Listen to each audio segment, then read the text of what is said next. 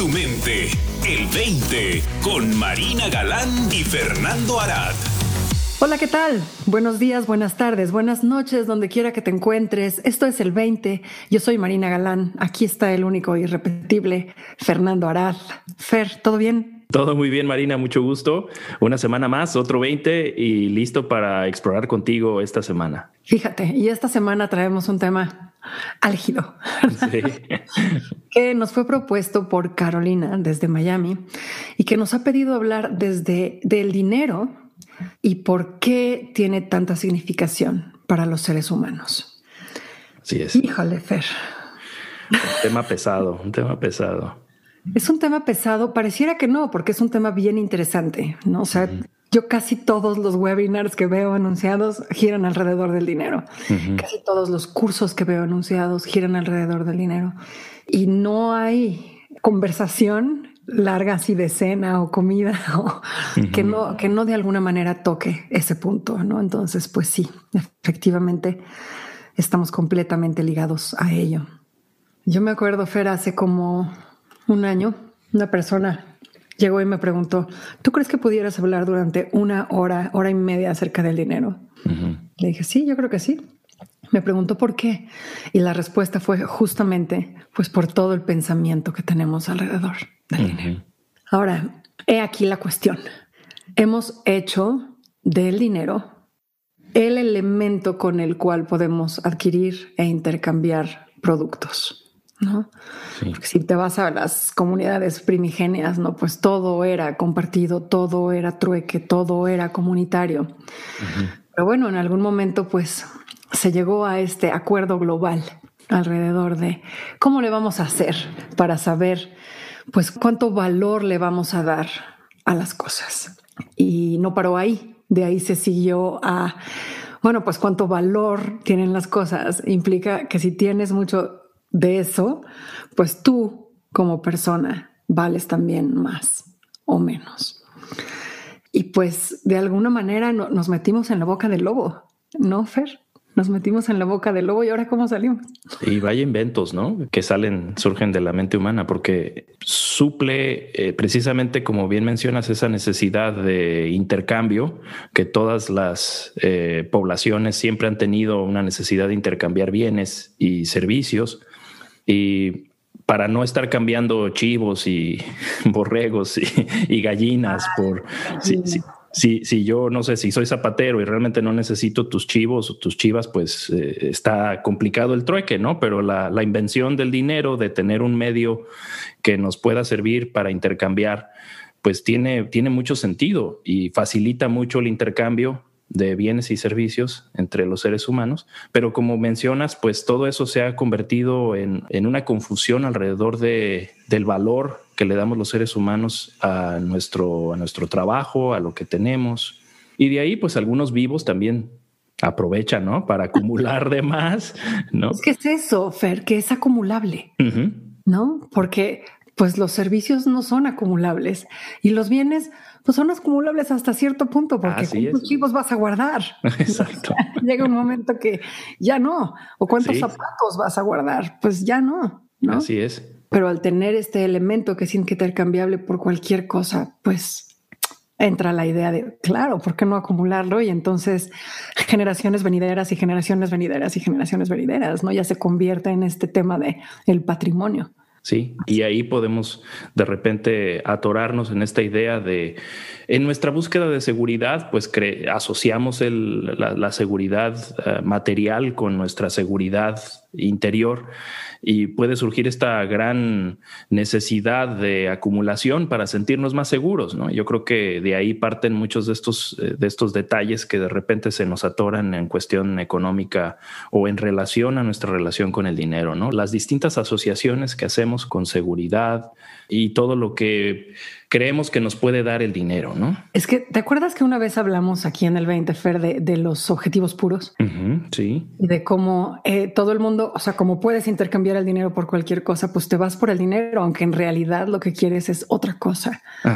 Y esa confusión a nivel mental, pues genera una falta de claridad bastante, bastante pesada con respecto a cómo poder eh, alcanzar tus verdaderos objetivos, ¿no? Porque no es la única manera y como nos creemos que es la única manera, pues dejamos de ver las otras posibilidades. Sí. Pero me gusta este tema que estás tocando de la seguridad, porque sí, o sea, le damos, nos damos valor de acuerdo a lo acumulado, pero también tenemos esta capacidad de sentir seguridad de acuerdo al acumulado. Y esto, pues digo, nos apunta de regreso a la base, base, base del entendimiento, que es, pues nada más puedes sentir tu pensamiento en el momento. ¿no? Hace unas semanas eh, estaba dando un curso junto con otro colega y me decía, vamos a pedirles a los participantes que nos den su número de alagoma. Y entonces decía yo, ¿su, número de qué? sí. su número de alagoma. Digo, ¿qué es eso? Dice, el número de alagoma es lo que crees que necesitas para vivir durante los próximos X meses o X años, ¿no? Multiplicado por lo que tú quieras para llegar a decir, ya no me importa. Ya no me importa el tener que acumular más, el tener que generar más. Y se me hizo un ejercicio bien interesante, Fer, porque apuntaba a lo absolutamente arbitrario que puede ser eso, ¿no? Al mismo tiempo, hace unos escasos días estaba leyendo máximas de, del Zen y decían, ¿no? Cinco puños de arroz en el bolsillo. Con eso ya puedes estar tranquilo. Entonces, el apuntar a esta cuestión de lo que tú inventes que necesites para poder estar tranquilo, pues esa va a ser tu realidad. Lo que tú inventes que necesitas para sentirte seguro, pues esa va a ser tu realidad. De lo que tú inventes que dependa tu bienestar emocional, mental, psicológico, pues esa va a ser tu experiencia. Tú estás creando esa realidad. Y vaya que genera tanto estrés, ¿no? El estar pensando en el dinero continuamente, constantemente, no necesariamente en, cómo adquirirlo o cómo acumularlo, sino en la falta de, ¿no? que genera mucho, mucho estrés para tantos de nosotros precisamente por estas asociaciones que hacemos alrededor de nuestra seguridad y el bienestar y lo que hablabas de estos objetivos puros, ¿no? Que yo creo que a cualquier persona que le podamos preguntar sinceramente qué es lo que desearía más en este momento, seguramente poquito rascándole más a fondo es, es, es ese bienestar, ¿no? Es bienestar porque creemos que, no sé, nos lo va a dar una casa, un buen puesto de trabajo pero indagando más, eh, vemos que lo que realmente queremos es una paz y un bienestar y un gozo, y que creo que incluye no solamente nuestro bienestar y, bien vivir personal, sino también eh, familiar y social. Eh, yo creo que como seres humanos tenemos esa, ese gran deseo de estar bien y de estar todos bien pero que cuando nuestra mente se ocupa, como bien mencionas, en esta continua búsqueda de lo que creemos que nos puede dar el dinero, que por supuesto nos da mucho, ¿no? Nos da, nos da la posibilidad de intercambio, como ya mencionábamos, pero estar atorados en el pensamiento del dinero, pues nos bloquea de muchas posibilidades, inclusive de lo que ya tenemos, de lo que podemos disfrutar, estos cinco puños de arroz, porque en realidad pues, lo que vamos a comer hoy es lo único que necesitamos para hoy, ¿no? Ya mañana, como bien creo que nos apuntan todos los grandes maestros de las distintas tradiciones, ¿no? Que Jesús también hablaba de no te preocupes por lo que te tienes que poner para vestir y ve los pajaritos, ¿no? Este, todo, todo se les provee, ¿no? Pero los seres humanos tenemos esta capacidad de prever y de pensar acerca del futuro y ahí es donde, donde se nos complica, ¿no? A diferencia de los animalitos. Yo a veces envidio a los animalitos, te soy sincero, ¿eh? porque veo que tienen todo lo que necesitan, ¿no? Nacen prácticamente con todo ya y yo creo que para nosotros también es igual, solamente que tenemos esta posibilidad de enredarnos en el pensamiento que nos dice que no, ¿verdad? Porque ¿cómo es posible que un animal nazca y tenga todo a su alrededor para prácticamente cumplir su propósito de vida, ¿no? Está ya programado para buscar el sustento y en su medio ambiente encuentra todo. Pues tal cual, ¿no? Y así nosotros hasta que la inventamos diferente. Así es, nos, nos lo inventamos más complicado, ¿no? Porque es que no, es que no es, no, no, no, necesitamos una vivienda, necesitamos una vivienda con un cierto número de recámaras, ¿no? Y ahí vamos, ¿no? Es este tiene metros y de televisiones y de focos incandescentes y de coches y de, no, o sea, sí, sí. a más, a más, a más. Y nunca nos detenemos realmente a pensar, Fernando, en qué es lo que necesitamos, pero sobre todo por qué lo necesitamos. ¿No? Porque si es para llegar a ese sentimiento de seguridad, pues hay mil, mil otras opciones, ¿no? Empezando por darte cuenta de que ya lo estás, mm. ¿no? Y ese bienestar, lo mismo. Y esa felicidad, lo mismo. Fíjate que me encuentro en la etapa de la vida en la que el mayor de mis hijos y muchos de sus amigos y muchos hijos de amigas y amigos están en el momento de elegir su carrera, ¿no? Elegir qué van a estudiar. Y es increíblemente doloroso para mí, Fernando, verlos basar esas decisiones en las posibilidades económicas que cada carrera podría generar. Porque los ves que están renunciando, ojo, renunciando a lo que realmente quieren y los hace felices, porque pues por ese lado, ¿cómo le voy a hacer? No voy a poder estar bien. Entonces, fíjate qué cañón, ¿no? O sea, renuncio a lo que me hace feliz para poder tener un sentido de seguridad o que mis padres tengan un sentido de seguridad alrededor de mi vida. ¿no? Y de alguna manera, pues eso viene inculcado desde nuestros padres a nosotros, de nosotros hacia nuestros hijos, y pues se perpetuará generaciones y generaciones. Sí. Pero es una paradoja completa en sí misma, ¿no? Porque vamos a generar lo suficiente para alargar una vida haciendo lo que no nos gusta hacer. sí. Está cañón. Sí.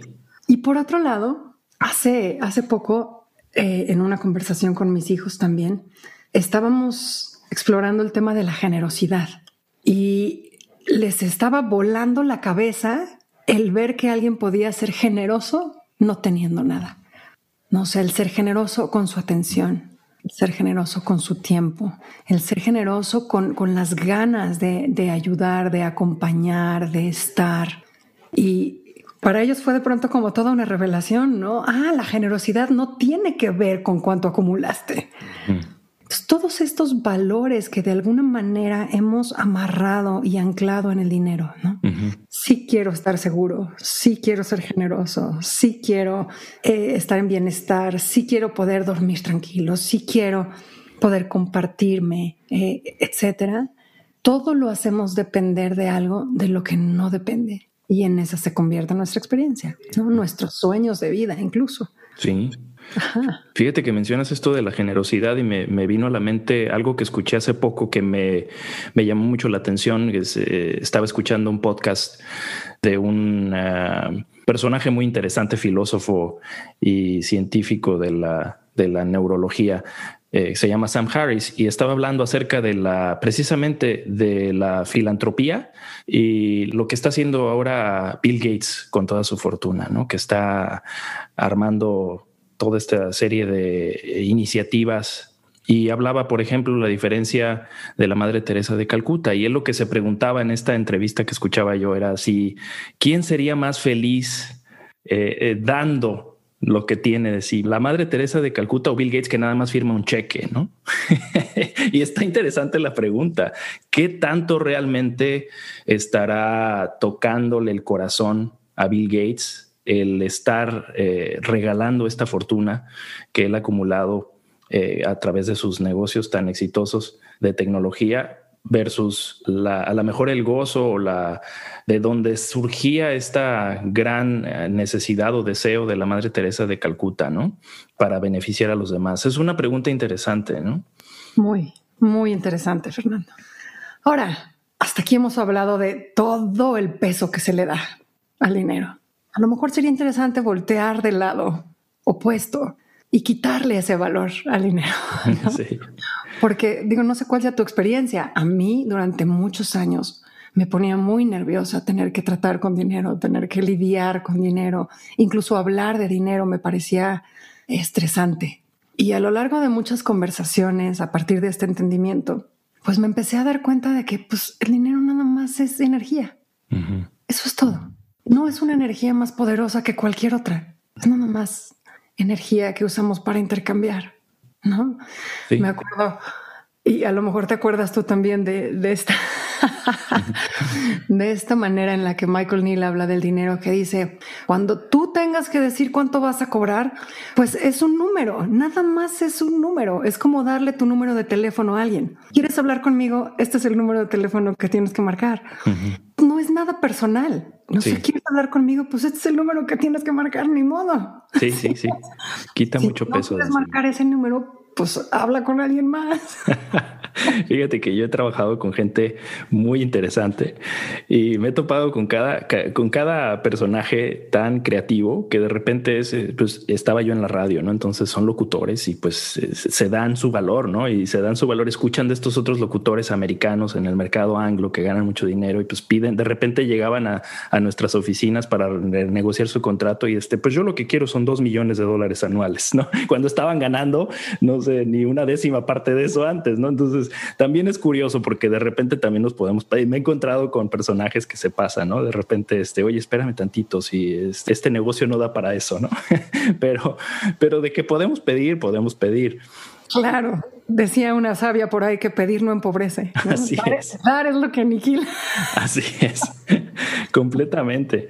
Pero sabes que hablando de este tema del dinero, para mí, Marina, lo que ha sido eh, una, una continua exploración en mi caso es, es esta desconexión que creo yo que existe entre el dinero, que es un invento completamente mental, y la realidad física en la que nos encontramos de unos recursos limitados que tiene la madre tierra para proveernos y que creo que eso es un gran peligro que corre que corremos como seres humanos y que corre la, la, no solamente los seres humanos, sino el planeta en sí, ¿no? De, en el momento en el que ya no se conecta, previamente las, las monedas estaban basadas en algún metal, ¿no? Que tiene, por supuesto, un límite de cuánto oro puedes extraer para entonces ponerle un valor a tu moneda. Y cuando esto se deslinda del oro y de los metales en, alrededor de los 70, pues se convierte en, una, en un pozo infinito del cual los políticos y los bancos de reserva pueden pues seguir sacándole ceros a la computadora, ¿no? Y obviamente eso tiene un efecto en los recursos que nosotros extraemos para producir todo esto que nosotros ahora consumimos y compramos, ¿no? Que creo que es un riesgo muy, muy alto el que corremos en el seguir en esa idea como de este crecimiento infinito basado en lo no sustancial, ¿no? y no es sostenible. Y no sostenible. Sí. No es sostenible a largo plazo, no tan simple como eso. Y es tan evidente por sí mismo, pero estamos tan encarrilados que ya ni siquiera nos detenemos a pensar, no nos detenemos a realmente darnos cuenta. Y creo que es algo, Fer, eso de estamos tan encarrilados que ya rara vez nos detenemos a realmente cuestionar. Es algo a lo que este entendimiento nos invita constantemente. A ver, momento, detente, cuestiona lo que estás pensando, cuestiona lo que estás creyendo, cuestiona lo que estás persiguiendo. Date cuenta de que es verdad y qué te inventaste alrededor de ello. ¿No? Llega al fondo del asunto, sigue este cuestionamiento hasta sus últimas consecuencias y descubre por ti mismo qué tiene valor para ti mismo. Eso. ¿No? No te dejes llevar por la vorágine de mensajes culturales, ¿no? Encuentra cuál es tu verdad y estacionate en ella. Parte de ahí. Eso es lo que te va a poder guiar últimamente a ese bienestar, a esa tranquilidad, a ese reencuentro contigo mismo. Pues ahí está la invitación. Y vaya que es una gran invitación porque no solamente nos ayuda a nosotros a conectarnos con nuestro bienestar incondicional, más allá de las situaciones económicas y lo que esté pasando alrededor de, del dinero para nosotros como individuos y como sociedades, sino que también ese bienestar yo creo que es una moneda que podemos compartir con los demás que hace una gran diferencia para todos, ¿no? Hablando de generosidad. Así es. Así es. Pues muchas gracias, Marina. Gracias a ti por esta generosidad con la que te presentas todas las semanas a compartir. Muchas gracias. Un placer y gracias a Carolina que nos escucha en Miami y por sugerirnos este tema que por supuesto da para mucho. Eh, Marina, pues eh, agradeciéndole a Carolina y también a ti que nos escuchas para que nos compartas tus sugerencias de temas que quieras que cubramos aquí en el programa. Gracias. Hasta la próxima. Para más, visita el20online.com. Abre tu mente. El 20.